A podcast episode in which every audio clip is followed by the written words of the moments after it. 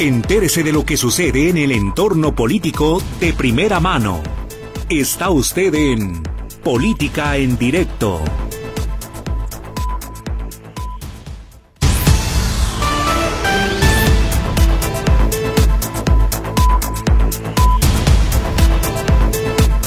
Muy buenas tardes. Hoy es viernes, viernes 23 de febrero de 2024.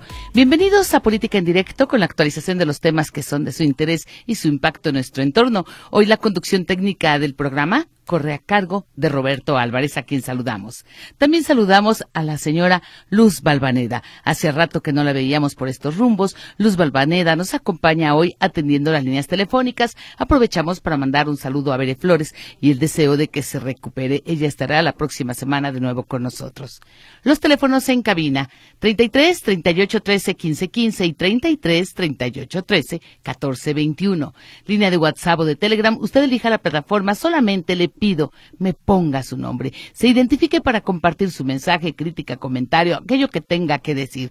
La línea es el 33 22 23 27 38. En este micrófono Esperanza Romero Díaz, además de darle la bienvenida, le hago la invitación a que enriquezca el programa con sus comentarios, a que se comunique con nosotros y agradeciéndole, por supuesto, el que nos escuche su preferencia. Saludo como todos los días también a los que escuchan en la retransmisión a la una de la mañana y a quienes lo hacen en la reproducción del podcast en la página de las noticias. En seguimiento a la agenda relevante que tiene el rector de la Universidad de Guadalajara, Ricardo Villanueva Lomelí, que por cierto ayer comentaba que es su prioridad continuar con estos temas pendientes porque le queda un año al frente de la Rectoría de la Universidad de Guadalajara y en mucho fundamenta su decisión de no aceptar ninguna candidatura aclaro, eso hasta el momento, aunque él dice que seguirá lo que resta de su periodo como rector. El tema que salió ayer, como usted lo escuchó en los diferentes espacios informativos y como ayer mismo antes de terminar el programa le indicamos, estaba en sesión el Consejo General Universitario, fue alrededor de las 3.30 de la tarde, cuando se terminó la sesión, cuando el propio rector Ricardo Villanueva Lomelí calificó que se tuvo una sesión histórica. Voto unánime de 170 consejeros para que se modifique el régimen pensionario de la Casa de Estudios. Una reforma que sí es criticada por un grupo de trabajadores que dicen se requiere transparencia y que rindan cuentas acerca del fondo, el fondo creado en la reforma pasada, la que implementó el rector Trinidad Padilla López en su momento en el año 2003. Pero el día de hoy comenzamos con el tema de la universidad y los asuntos pendientes del rector. Hablaba de terminar el trámite para que quede como constitucional el presupuesto del 5% para la Universidad de Guadalajara y del punto 3 para la infraestructura de esta casa de estudios. Y el día de hoy hemos dado cuenta de ello. Nuestra compañera Griselda Torres preparó precisamente eh, la información acerca de lo que el rector y el gobernador Enrique Alfaro difundieron hoy, esta mañana, bajo los murales de José Clemente Orozco. Nos dice la información de nuestra compañera. Ello en el Paraninfo, Enrique Díaz de León, el rector y el gobernador hicieron un llamado al Congreso para que aprueben el presupuesto constitucional a la Casa de Estudios. Usted recordará, fue el viernes de la semana pasada, cuando a esta hora del día ya había sido aprobado dicho dictamen dicha iniciativa presentada por el gobernador, avalada por la Comisión de Puntos Constitucionales. Y en la sesión que se llevaría unas horas después a cabo, resulta que algo pasó, pero que no pasó. Efectivamente, a pesar de que el propio rector hasta encendió veladora y extendió certificados que manejó en sus redes sociales de agradecimiento, la realidad es que no se supo por qué no se incluyó en el orden de esta maratónica sesión que tuvo el Congreso el viernes pasado. Todo está afinándose para que la próxima semana quede ya planchado el trámite, quede concluido. Los representantes del gobierno estatal y de la Universidad de Guadalajara grabaron un mensaje con un formato de diálogo en el que le explican a la comunidad cómo decidieron resolver sus diferencias para llegar a este punto. Precisamente a unos meses de concluir ambos sus administraciones. El gobernador Enrique Alfaro al frente del Ejecutivo y el rector al frente de la Universidad de Guadalajara.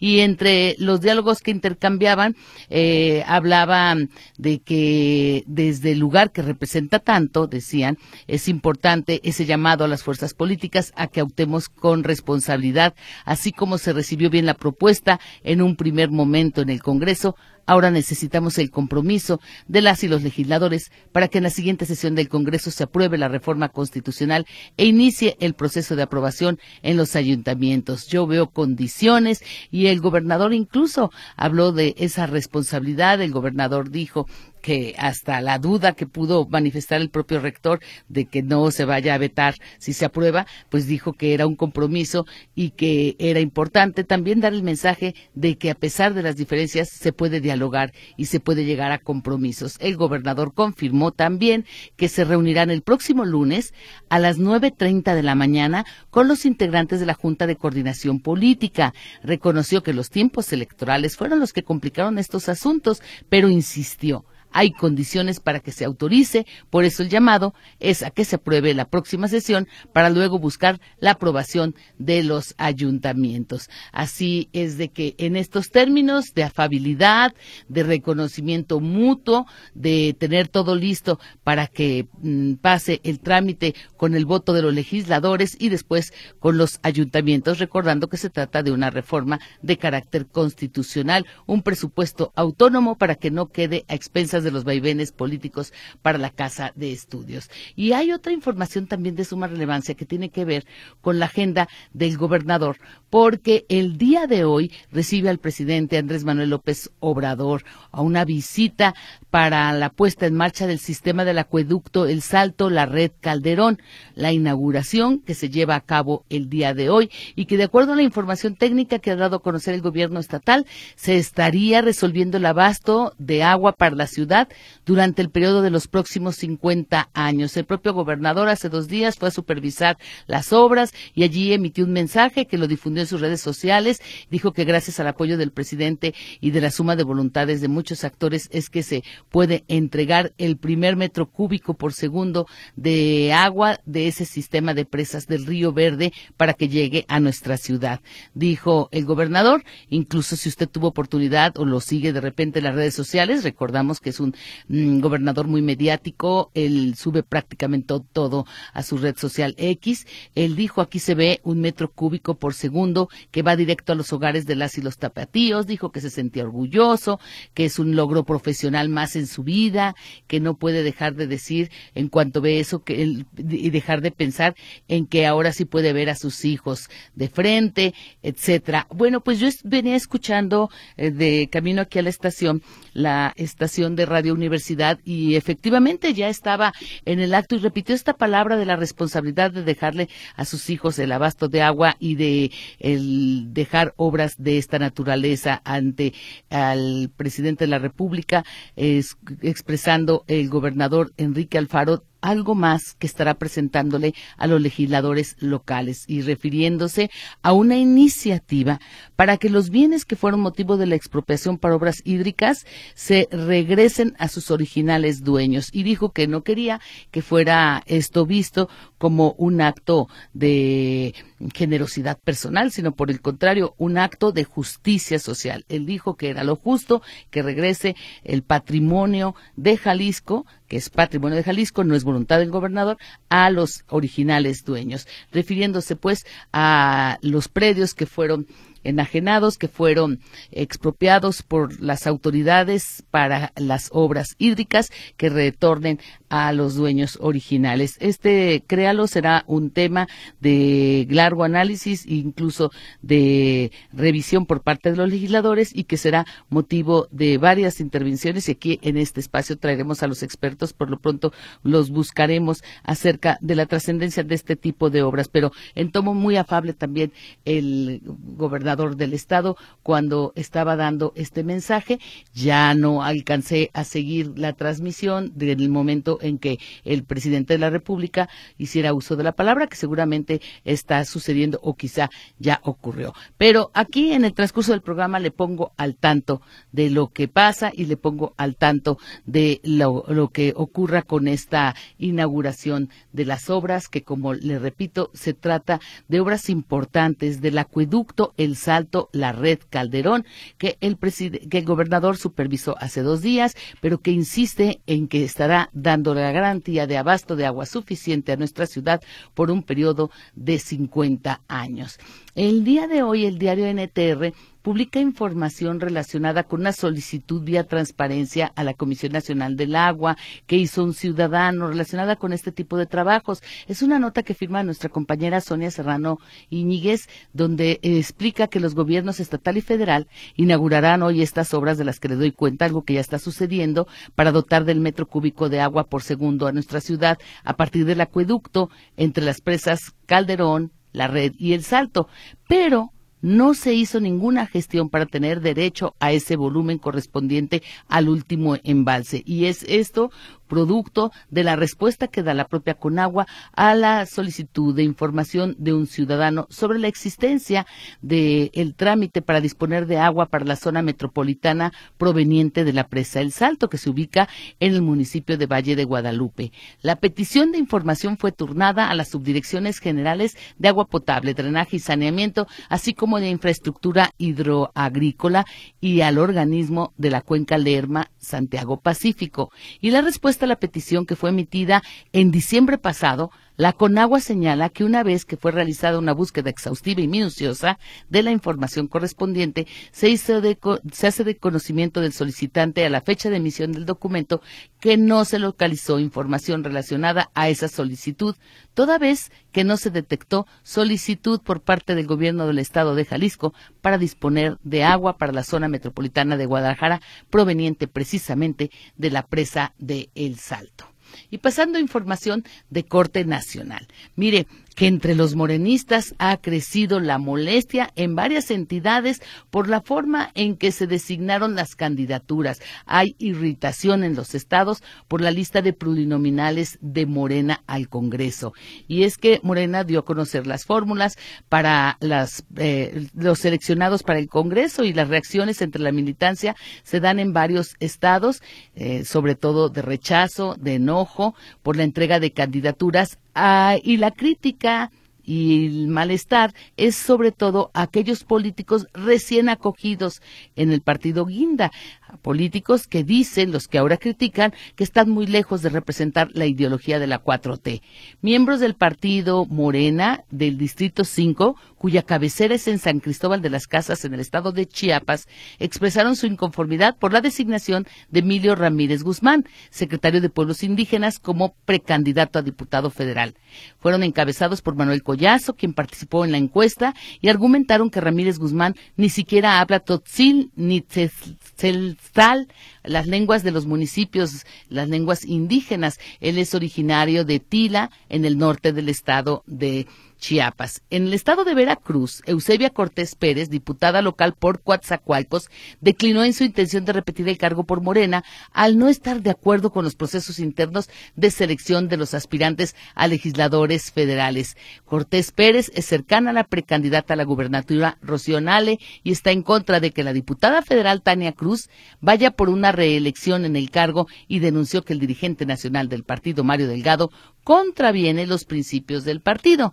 Y finalmente, en Sinaloa, María Inés Pérez, la secretaria de Bienestar en ese estado y una de las fundadoras de Morena, quedó fuera de la lista definitiva de candidaturas a diputaciones federales y fue sustituida por Jesús Ibarra para competir por el Distrito 5, cuya sede es en Culiacán.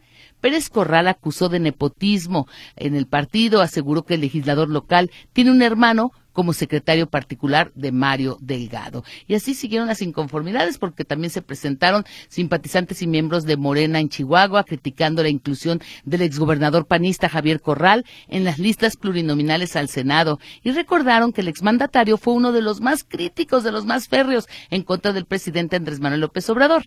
En Colima, luego de conocerse que la senadora Griselda Valencia va como aspirante a diputada federal, el legislador local Rubén Romo señaló en Facebook a Manzanillo le siguen dando representantes que no son de la ciudad ni en su casa los conocen. Y finalmente en Baja California resultó sorpresiva la postulación como plurinominal del expresidente estatal del PRI, Fernando Castro Trenti, quien fue candidato perdedor al gobierno de Baja California en 2013 y embajador en Argentina, propuesto por el expresidente priista Enrique Peña Nieto. Así las cosas con los partidos políticos. Y la Comisión de Fiscalización del INE presentó las irregularidades cometidas por los aspirantes a la presidencia durante la precampaña y perfila aplicar multas por 67 millones de pesos. El dictamen final será discutido el próximo martes en la sesión del Consejo General del organismo. A la coalición Sigamos Haciendo Historia, integrada por Morena, Partido del Trabajo, Partido Verde y encabezada por Claudia Sheinbaum,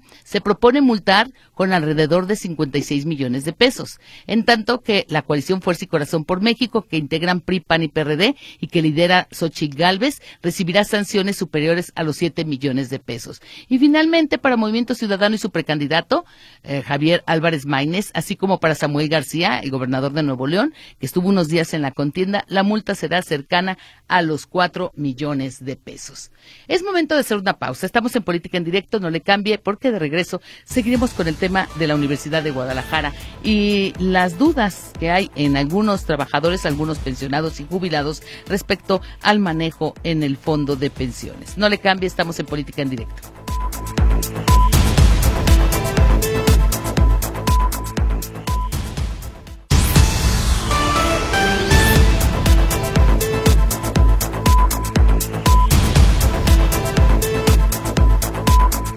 Continuamos en política en directo y precisamente para tener otra visión respecto a esto que calificó el rector de la Universidad de Guadalajara, Ricardo Villanueva Lomeli, como histórico, la sesión de ayer en que se modifica el régimen pensionario de la Universidad de Guadalajara con 170 votos en forma unánime. Buscamos a Román Munguiaguato. Él estuvo ayer en la protesta de trabajadores que estuvieron al ingreso del Paraninfo para cuando llegó el rector recibirlo precisamente con algunas pancartas y el rechazo a una reforma que todavía no estaba aprobada, sobre todo con la insistencia de que es necesario un diálogo que se consense, que se dialogue y que se disipen dudas. Y precisamente dado este contexto es que saludo a través de la línea telefónica a Román Munguía Guato. Además, él ha estado durante su vida como profesor de la Universidad de Guadalajara, que ya está jubilado. Eh, él es arquitecto, daba clases en el quad, y pero también una vida muy activa en lo que es la opinión y la opinión en varios medios nacionales e incluso internacionales, columnista de muchos años. Gracias Román Munguiaguato por estar aquí. No, al contrario, muchas gracias a ti, Esperanza, un gusto saludarte y este, pues estamos a a la espera de, lo que tú nos digas que podemos opinar sobre qué punto. ayer precisamente cuando algunos medios eh, estaban en ese momento en la llegada del rector, ah, fuiste de los primeros en hablar y con algunos gritos el, el audio no quedó con la caridad suficiente como para transmitirlo y por eso decidí buscarte el día de hoy y recuerdo las primeras palabras que pronunciaste, Román Munguía, cuando decías, estoy aquí como trabajador democrático y hablando de la lucha por las conquistas laborales, por los derechos laborales y por algo que no logró permear en la Universidad de Guadalajara y que sí fue, siempre fueron ustedes ubicados como un grupo muy minoritario de aquellos que no estaban de acuerdo con las decisiones tanto de los académicos como de los administrativos que decían son de sindicatos blancos. E, eso es correcto, así es, así es. Entonces, Efectivamente, en mi opinión, era la expresión, sigue siendo la expresión eh, democrática de un sector académico y supongo también de empleados administrativos y de servicios. Eh, tú conoces muy bien la historia desde los 90, nuestro esfuerzo por construir un sindicato democrático, pero bueno, eh, no, no, no, no se pudo. Y la cuestión es que esto, pues eh, hay que ir a la historia, sabemos lo que implica eh, confrontarse, tener la adversidad de todo un sistema corporativo autoritario, sustentado pues en un caciquismo que, que, ya conocemos, este, que muchos conocen en el caso de la Universidad de Guadalajara, un caciquismo regenteado por décadas y que el año pasado pues su principal exponente se suicidó lamentablemente sin ningún castigo, sanción, eh, por todo el desfalco y saqueo que se hizo de los fondos universitarios y que actualmente todavía pues se pretende seguir haciendo. Entonces, efectivamente, hubo 170 votos a favor de la, de la aprobación de esta reforma de pensiones, lo que hace evidente pues una aplanadora eh, caciquil corporativa al viejo estilo priista de la cual provienen muchos de los actuales directivos de la burocracia, de la alta burocracia dorada universitaria. Entonces, bueno, estamos hablando... ¿Se cortó? Estamos ah, ah, bueno, sí. adelante, estamos hablando, decías Román Munguiaguato.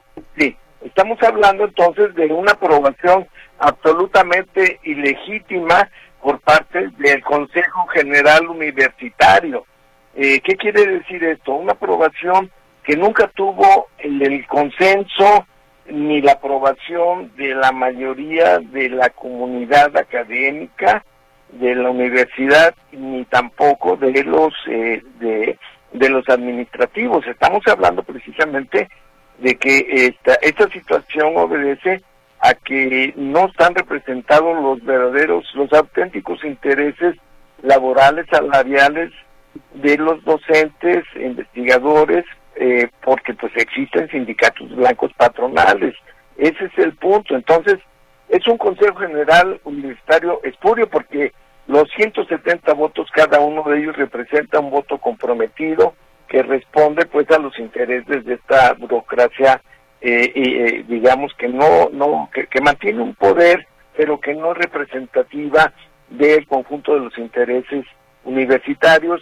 Su afán de esta de este Consejo General Universitario, pues es un afán más bien político que eh, eminentemente académico, ese es el problema, y también a eso obedece pues esta reforma pensionaria que no tiene, eh, digamos, un sustento eh, legítimo porque hay muchas cosas oscuras, es un hoyo negro el que está detrás de, del, de, este, de esta administración del, del 2003 a la fecha de este fideicomiso pensionario universitario. Nunca hubo, eh, eh, por obligación, por ley, por normatividad, nunca hubo cada año la obligación de presentar informes financieros de los resultados de, de, de todos estos millones que estaban eh, para, pues, justamente para financiar las pensiones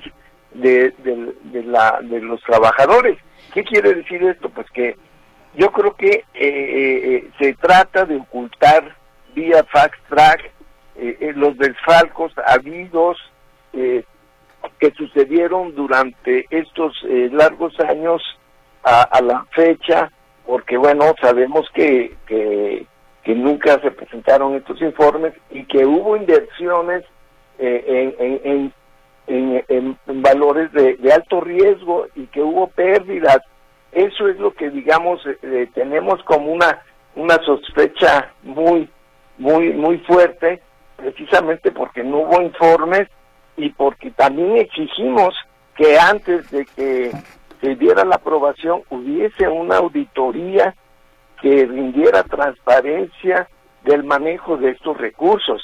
Entonces, bueno, eh, eh, esta, esta aprobación fast track me parece que nos parece a muchos académicos que se trata de ocultar un boquete financiero que, que la única forma de taparlo es eh, justamente teniendo otra una unos cambios unos ajustes a la forma del financiamiento pensionario que va que indudablemente va a perjudicar, a dañar los bolsillos de los académicos, principalmente de los nuevos académicos contratados eh, en, la, en la universidad, pero también a nosotros los jubilados, porque pues nos van a hacer descuentos a, eh, este, totalmente ilegítimos porque nunca nos consultaron al respecto. Bueno, Román Munguiaguato, aquí sí es importante precisar que de acuerdo a lo probado ayer y al dictamen presentado, quienes ya están pensionados, jubilados y quienes ya están laborando en la universidad seguirán aportando el 10% de su salario al fondo de pensiones y el 18 para llegar al 36 que se recomendó en estudios actuariales lo dará la Universidad de Guadalajara. Sin embargo, a las nuevas contrataciones ahora con esta reforma en vigor, sí se les tendrá que cobrar el 18 y la universidad aportar el 18. Esto es lo que dice el rector, la modificación que se da con, con vías para garantizar la solvencia del fondo en los próximos 100 años. Pero el rector ha defendido el manejo, incluso dice que hay utilidades, que es un manejo sano, que era natural que se agotara y que al 2039, si no se hace una modificación al sistema pensionario, que colapse el fondo. Por eso dice que hay que tomar una decisión adelantada para evitar ese, ese quiebre. La única forma que ustedes tendrían para disipar la duda, digamos que para creerle al 100% lo dicho por el rector, es que les presente los estados financieros de cada año desde el 2013 en que se constituyó el fondo, el fideicomiso que lo maneja. Es correcto, eso es correcto. Así es Esperanza. Eh, por eso efectivamente nosotros estamos demandando pues esta revisión de cuentas y exigiendo la auditoría para que no tenemos ningún problema en, saber que en efecto los el manejo fue fue eficiente y resultado de, de una administración que, que no tuvo ningún problema, pero nosotros pensamos que no es así, dado toda la trayectoria de manejos sucios eh, de las corruptelas que tiene esta burocracia, esta alta burocracia eh, eh, caciquil, sobre los fondos de todo tipo, de los, de la, del propio presupuesto universitario y en este caso del fideicomiso de las pensiones. Entonces, creo que teníamos derecho y tenemos derecho a exigir una auditoría. Esto es lo que vamos a, hacer a, a, corto plazo, a insistir en una auditoría eh, eh, pensando en que la Autoridad Federal de la Nación, de la Federación, pues tiene que, entrar a intervenir a, a, revisar estas cuentas de una institución que nunca ha tenido claridad en el manejo presupuestario. Entonces, lo cierto es que, que sí vamos a salir también afectados los jubilados porque hay los aumentos que se pretenden dar anualmente una parte de esos aumentos, un porcentaje, pues va a ir otra vez a este fondo pensionario. Es decir, es un cuento de nunca acabar un barril sin fondo, porque en primer lugar debemos recordar, Esperanza, que eh, se decía con, en el 2023 que este esta proyección de recursos daba justamente hasta, se estimaba el, el año de del 2032 en el que habría que revisar cómo se, estaba comportando la trayectoria de los rendimientos de este fondo pensionario. Pero resulta que estas eh, estas cuentas no le salieron.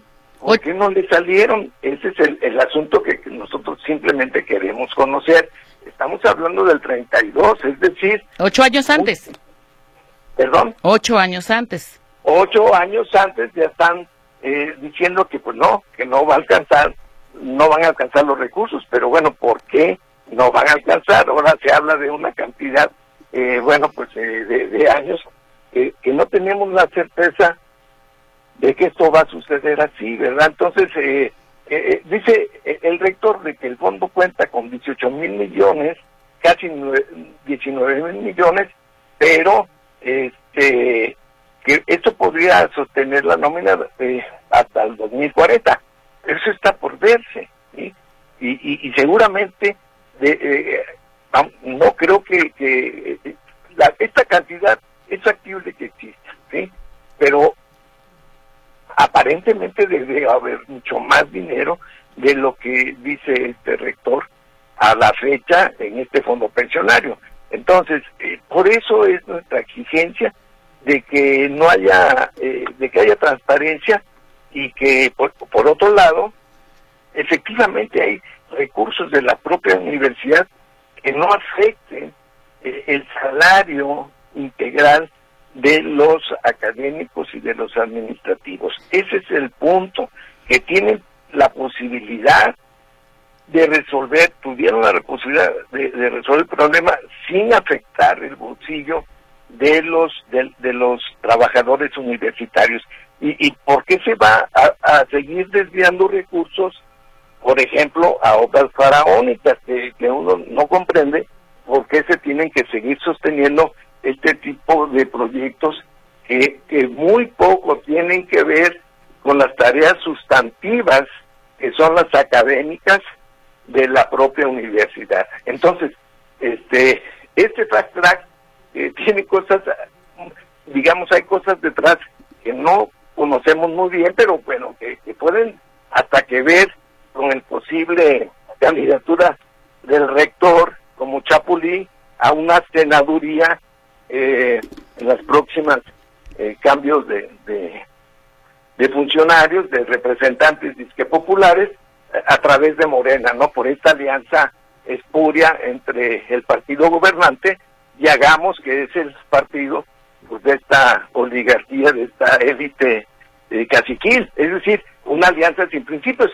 Esa es una posibilidad de que ya quiere dejar listo, eh, resuelto este asunto, que es posible que sea una papa caliente para esta burocracia y que bueno, en aras de una de una candidatura quede todo quede todo resuelto. Román, eh, el señor Fernando Martínez quiere saber, eh, ya que dije que eres arquitecto, eh, en qué generación te formaste y quién fue tu padrino de generación. Y a mí me gustaría, para cerrar la entrevista, bueno, también mencionar lo que nos escribe por WhatsApp Jesús Figueroa, que dice que le llama la atención que he invitado a opositores a la reforma y nuevamente lo hago hoy. Ojalá pueda entrevistar a aquellos profesores que no estamos de acuerdo con ustedes, o sea, con los opositores, porque ustedes se quedaron dormidos en la política de la FEJ? Ay, pues no, sé, porque eh, que yo sepa, ninguno de los actuales de maestros inconformes eh, democráticos estuvimos en las filas de la FEC. Entonces, este, eh, más bien, los que sí tienen que ver hoy con los altos mandos directivos son los, los, los viejos fejistas como es el caso de la el actual triunvirato de, de Trino Padilla, de Donatiu Bravo Padilla y de este el llamado Atenguillo, ¿no? Alfredo Peña Razo. Exacto. Entonces, bueno, estos sí estuvieron en la fe. No, eh, lo, el hecho es de que, ¿por qué no existió una, una, yo soy de la, antes de que se me olvide, Esperanza, yo soy de la generación 1970-75 y el padrino de la generación era eh, eh, fue el compadre del arquitecto Enrique Zambrano que es eh, fue el arquitecto se me escapó ahorita el nombre Carrillo Arena. Carrillo Arena pues de muy triste memoria en aquellos terremotos que, que conocemos de del 84. Román Munguía, eh, a reserva de en otro momento platicar más, más largo y tendido, porque el tiempo se nos viene encima y tengo que dar curso a la participación, también me gustaría aclarar para don Jesús Figueroa que precisamente de un lado y de otro busqué el equilibrio y busqué a las propias autoridades para que explicaran el tema y hasta el día de ayer fue cuando nos dieron explicación a los medios de comunicación en una reunión, digamos que conjunta, y conocemos el otro lado y la fundamentación, la motivación y las afirmaciones del respecto a su convencimiento de que esta es una mm, muy buena reforma e histórica. Entonces, esto lo digo nada más hablando de darle voces a todos los sectores en este punto de conflicto. Guillermo Sánchez Rubalcaba dice que le da mucha lástima, lástima que se olvida que Ricardo Villanueva, él estuvo en el Iconazo Tapatío porque estuvieron con las torres, con Iconia, con los temas abusivos en el Parque San Rafael y han estado con el gobernador en esos negocios negocios y Raúl Castro le parece aberrante con respecto a que se defienda al presidente y bueno, que también le gustaría tu opinión acerca de que se exhibieron los datos de una periodista, dado que dije que eres columnista, pero creo el tiempo se nos agotó y, y yo tengo una pregunta, solamente te pediré una respuesta breve, Román. ¿Están dadas las condiciones para que ahora sí surja de la Universidad de Guadalajara un sindicato democrático? Porque además de pedir auditoría, es de lo que los opositores a la reforma pensionaria están pidiendo, que se cree un sindicato que los represente.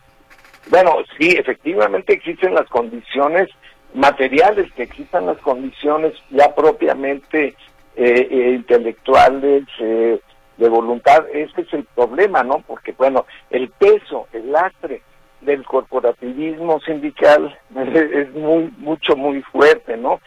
Efectivamente, yo estoy de acuerdo que haya el diálogo con las autoridades y para esto aprovecho para decir que ojalá los medios informativos universitarios eh, que, que, que nos den espacio para explicar nuestro punto de vista pero el hecho es de que hay un veto muy fuerte en todos los medios informativos universitarios, desde la radio UDG, dentro de que los programas muy progresivos de gente que tú conoces, nunca nos han dado la palabra para emitir nuestra opinión política de lo que sucede en esta universidad. Ese es un asunto de la falta, de la absoluta falta de democracia en la Universidad de Guadalajara. Gracias, Román Munguiaguato. Mira, la entrevista ha generado bastante interés, atención y comunicación. Eh, me encantará después tenerte y qué mejor que sea en cabina, pero se comunican para decir que quieren solamente hacer la aclaración que no es Peña Razo, como lo dije, sino la Tenguillo es Alfredo Peña Ramos. Es correcto, así es. Ese, es el triunvirato que, que, dejó como herencia el cacique eh, mayor. Refiriéndose a Raúl Padilla López. Es correcto. Bueno, gracias Román Munguiaguato por esta oportunidad de platicar sobre el régimen pensionario de la universidad, pero sobre todo este saqueo que dicen ha sido histórico porque no hay cuentas claras en algunos aspectos. En fin, aquí los micrófonos abiertos siempre. Buenas tardes. Vamos a un corte. Buenas tardes.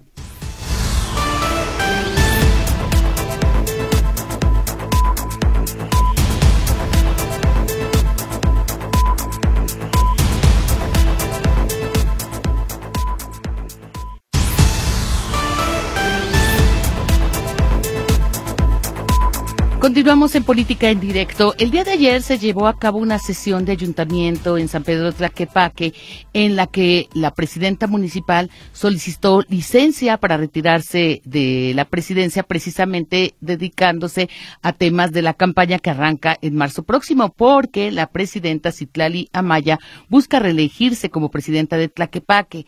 También presentaron licencia otros regidores, hubo desbandada en el pleno del ayuntamiento, presentaron el trámite algunos regidores como María Patricia Mesa Núñez, Jorge Eduardo González de la Torre, José Roberto García y Ana Rosa Loza Agras.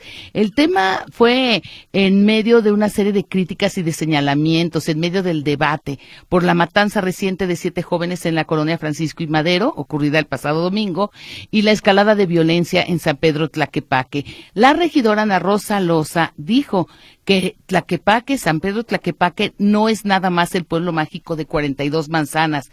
Dijo, también San Pedro Tlaquepaque es Francisco y Madero, esa colonia donde asesinaron a los siete jóvenes, la Buenos Aires y todas las colonias que tienen derecho a la seguridad. Y es sobre este tema que tengo varias llamadas, varias participaciones, señalando que, pues, que comente acerca de en qué condiciones se dio la sesión. Como Carmen Pizú dice, yo estoy admirada, me parece una desvergüenza que solicite retirarse, sobre todo que busque reelegirse en esta crisis de inseguridad. Dice, no sé si reír o llorar y manda saludos.